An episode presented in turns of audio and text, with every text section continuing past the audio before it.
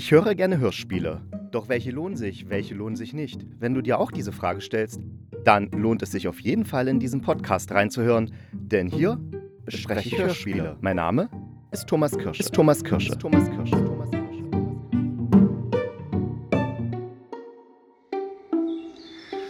Hallo und herzlich willkommen hier beim Hörspielkritiker. Und wenn ihr euch wundert, warum ich heute so anders klinge, dann liegt es daran, dass ich im Wald bin. Ja, ich stehe tatsächlich hier im Wald in Leipzig, also nicht in Leipzig. Ich weiß nicht, ob der Wald noch zu Leipzig offiziell gehört. Es kann sein, dass er noch zum Stadtgebiet gehört offiziell. Jedenfalls um mich herum blüht der Bärlauch. Es stinkt nach Knoblauch. Hier links neben mir ist noch so ein kleines Gewässer. Da sitzen ein paar Mandarinenten und gucken mich an. Ich weiß nicht, wie sie mich angucken. Ich glaube, eher skeptisch gucken sie mich an. Und ich habe mir hier zum Glück eine Stelle habe ich gefunden, bei der nicht so viel Verkehr ist. Also weil sonst in den Wäldern von Leipzig, da laufen nur Leute rum oder Jogger oder Fahrradfahrer und Leute mit Kinderwagen. Man nennt sie meist Mütter oder Väter, je nachdem. Omas und Opas natürlich auch. Also die Wälder sind eigentlich immer voll, aber ich habe hier eine Stelle gefunden, wo nicht so viele Leute sind, was mich sehr freut, weil ich mich dann mit euch hier besser unterhalten kann. Und warum ich draußen bin, liegt daran, dass ich ein neues Mikrofon ausprobiere, was ich zusammen mit einem Kumpel gebaut habe. Also ich hatte die Idee, dass man es so machen könnte und habe dann den Kumpel, der Tischler ist, gefragt, ob er mir das so bauen kann und er hat es tatsächlich geschafft. Und in dieses Mikrofon spreche ich gerade rein. Und das hat eine Bedeutung, also dieses Mikrofon hat eine Bedeutung für die heutige Folge. Und aus diesem Grund bitte ich euch, Kopfhörer aufzusetzen, wenn ihr diese heutige Folge hört, weil da werdet ihr plötzlich merken, okay, das klingt jetzt doch ganz anders, als man es von meinen Podcast-Folgen erwartet oder gewohnt ist.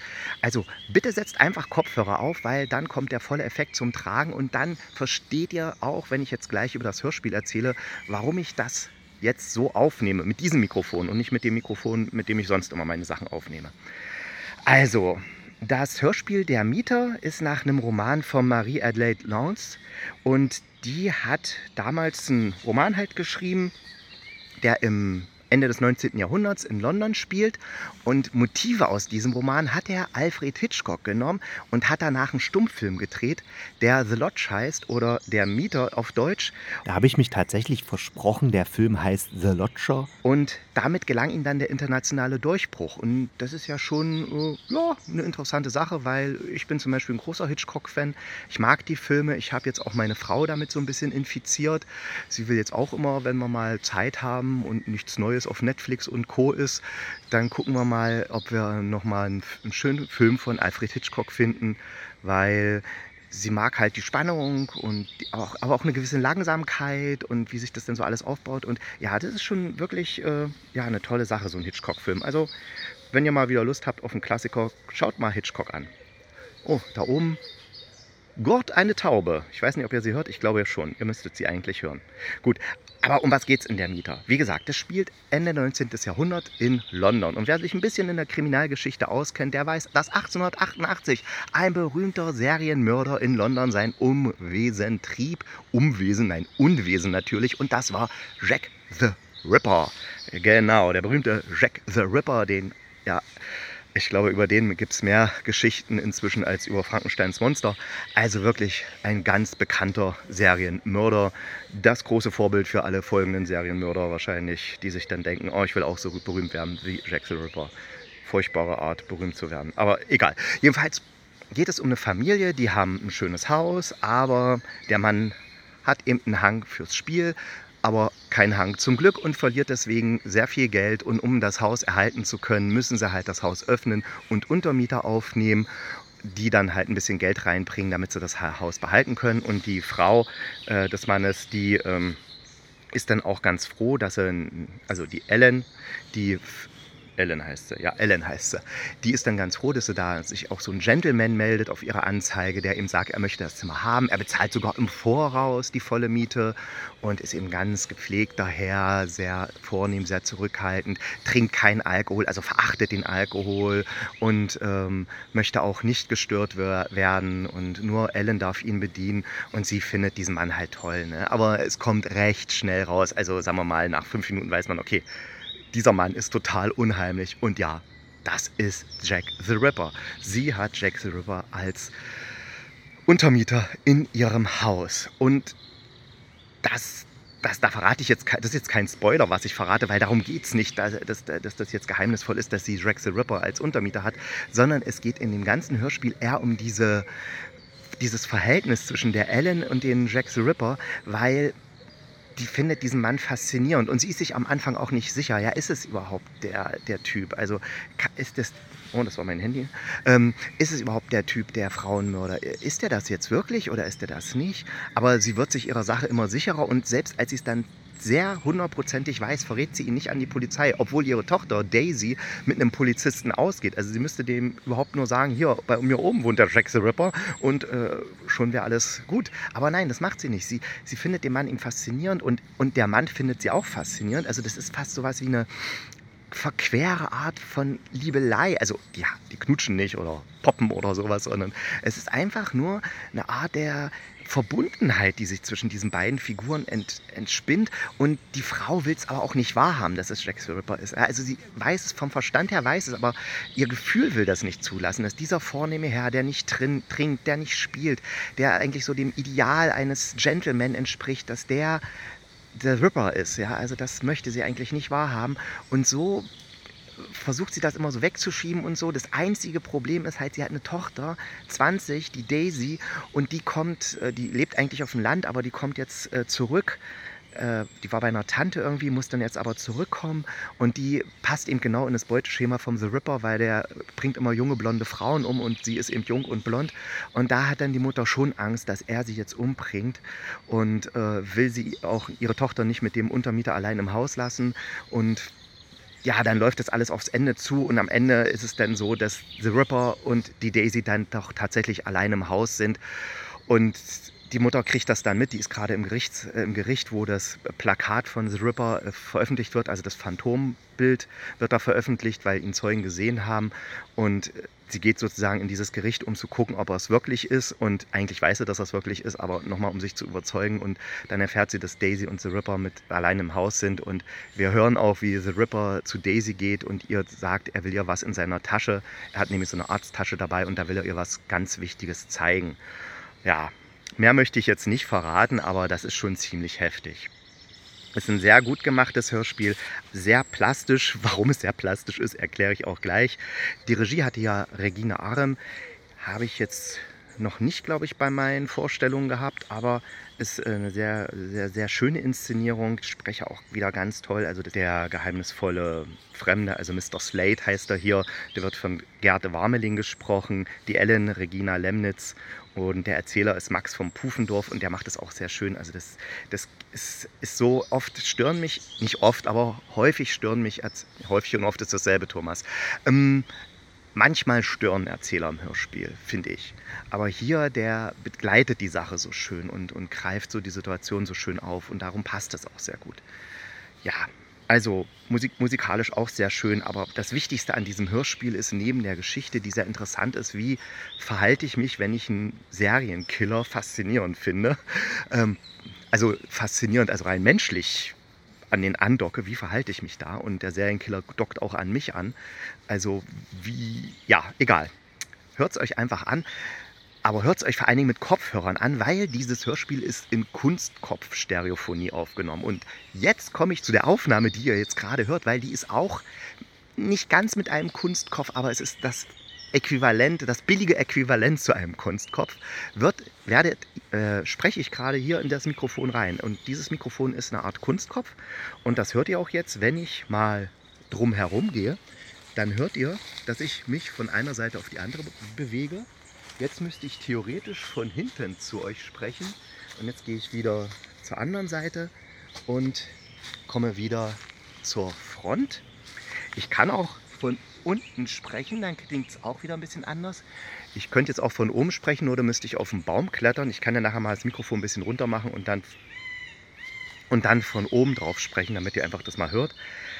Aber das Fiese eben bei so einer Aufnahme ist, es wirkt, wenn man Kopfhörer hat, als wäre man als Zuhörender mittendrin im Geschehen. Und so haben die das auch inszeniert. Das heißt, die Darsteller und also die Sprecher und Sprecherinnen, die konnten jetzt sich nicht einfach vors Mikrofon stellen, ihr Manuskript nehmen und dann blättern. Nein, die laufen wirklich im Raum rum.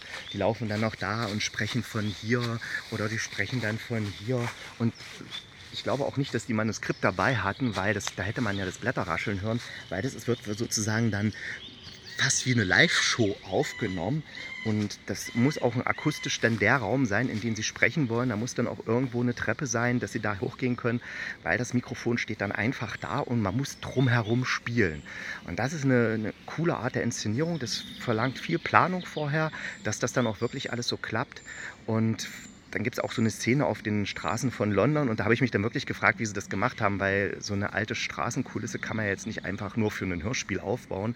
Für einen Film könnte man es vielleicht noch machen, aber rein akustisch, ob sie, wie sie das gemacht haben, ich habe eine Vermutung, aber ich weiß nicht, ob sie stimmt. Also meine Vermutung ist, dass das ein schalltoter Raum ist, in den sie Lautsprecher reingestellt haben, die halt diese Straßenkulisse darstellen. Und dann laufen sie eben durch diesen schalltoten Raum und durch die Lautsprecher klingt es dann so, als ob sie auf der Straße wären. Ist jetzt so meine Vermutung, ob es stimmt, weiß ich nicht. Auf jeden Fall äh, so ein Kunstkopf, dazu wollte ich ja noch was sagen. Das ist wirklich ein künstlicher Kopf. Da baut man aus Holz meistens, ja ich glaube meistens ist es Holz, also baut man einen Kopf nach, also keinen Holzkopf im Sinne von einem Hohlkopf, sondern man baut einen Kopf nach, der eben genau wie unser Kopf geformt ist und setzt dann da auch so Ohren dran, die genau wie unsere Ohren geformt sind. Und dann hat man eben so einen menschlichen Kopf und in die Ohren, also praktisch hinter die Gehörgänge, werden kleine Mikrofone eingesetzt, links und rechts jeweils eins. Denn man hat festgestellt, dass wir Sachen von vorne, von hinten, von der Seite, ja, von der Seite liegt es daran, dass wir zwei Ohren haben, aber von hinten zum Beispiel hören, das liegt jetzt daran, an der Ohrform und an der Kopfform. Da werden die Schallwellen von hinten werden so gebrochen, dass unser Hör unser Gehirn weiß, okay, wenn die Schallwellen so und so gebrochen werden, also so und so klingen, dann ist es Schall, der von hinten kommt. Wenn sie wieder anders klingen, dann ist es halt Schall, der von, sagen wir mal, von links kommt. Und so ist es halt Schall, der von vorne kommt. Und dadurch, dass man eben den Kopf, den menschlichen Kopf mit diesem Mikrofon nachahmt, kann man es so genauso aufnehmen, wie als wenn äh, ja, wir es selbst hören würden. Also als wäre man live dabei. Und wenn man dann Kopfhörer benutzt, die den Schall direkt wieder in die Ohren rein trommeln, dann können wir das dank, dank dieser Aufnahme genauso hören, als wären wir jetzt live dabei. Und das ist eine wirklich eine ganz faszinierende Sache und deswegen empfehle ich dieses Hörspiel, allein schon äh, wegen dieses technischen Kniffs, also weil es erstmal sehr fein inszeniert werden musste, weil man sich vorher alles überlegen musste und dann einfach, weil es diese Kunstkopfstereophonie ist. Man kann es mit einer DAW, mit einem Software, mit einer Musiksoftware kann man das auch so abmischen, dass es 3D wirkt. Da gibt es inzwischen auch verschiedene Plugins und das wird häufiger gemacht. Also wenn es manchmal so steht, da steht bei Hörspielen äh, 3D-Kopfhörer-Hörspiel oder 360-Grad-Hörspiel, dann wird das meistens nicht mit einem Kunstkopf gemacht, sondern einfach technisch gelöst. Das heißt, da wird es klassisch aufgenommen, jeder spricht in sein Mikrofon und danach macht man das mit einem mit einer Software, dass das eben so wirkt, als ob es von hinten und vorne kommen würde. Aber so Kunstkopfaufnahmen haben halt nochmal eine ganz andere Qualität und nochmal so ein richtig, ja, da ist einfach der Effekt noch, noch überzeugender. Und ich finde das Hörspiel sehr gut und ich bin auch sehr froh, dass mir mein Kumpel damals geholfen hat, vor ein paar Wochen dieses Mikrofon hier zu bauen, weil es doch schon sehr interessant ist. Und ja, das war es schon für heute. Ich wünsche euch noch ein bisschen Spaß. Ich werde einfach noch hier den Rekorder ein bisschen laufen lassen, dass ihr noch diese wunderschöne Waldatmosphäre genießen könnt. Ich werde jetzt mal runter zum Wasser gehen, noch einen, noch einen Stock reinwerfen, dass ihr auch mal ein schönes Platschen hört. Und äh, ja, also falls ihr es nicht geschafft habt, diese Folge jetzt mit einem Kopfhörer anzuhören, hört sie nochmal mit Kopfhörer an, weil das wird euch überraschen. Und das wollte ich noch sagen, genau. Bei solchen Hörspielen die sind natürlich besonders gut geeignet. Also Kunstkopf-Stereo-Hörspiele sind besonders gut dafür geeignet, für Gruselhörspiele, finde ich, weil man da eben sowas machen kann. Ne? Hallo, wie geht es Ihnen? Ich hoffe, Sie haben sich nicht erschreckt. Und das, äh, ja, das kann schon in der richtigen Situation den einen oder anderen Schauer über den Rücken laufen lassen. Okay, jetzt noch ein bisschen Waldgeräusche. Ich werde hier noch ein bisschen im Wald herumstromern, auf Bäume klettern, durch Seen schwimmen und Enten jagen. Bis dahin, bleibt gesund und kugelrund. Dann beißt euch auch kein Pudelhund.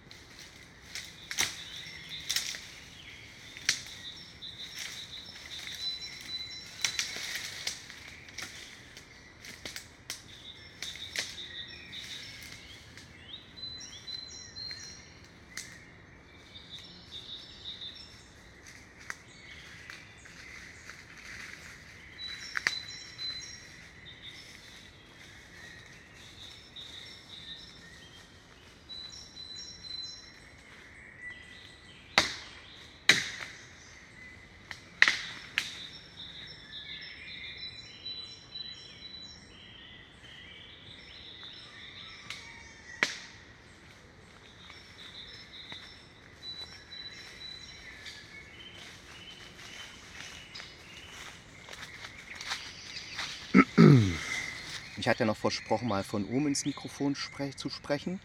Und da fällt mir auch noch ein passender Witz dazu ein, den mir der Martin vom Ohrcast erzählt hat. Warum hat die Giraffe so einen langen Hals? Ja, weil der Kopf so weit oben ist.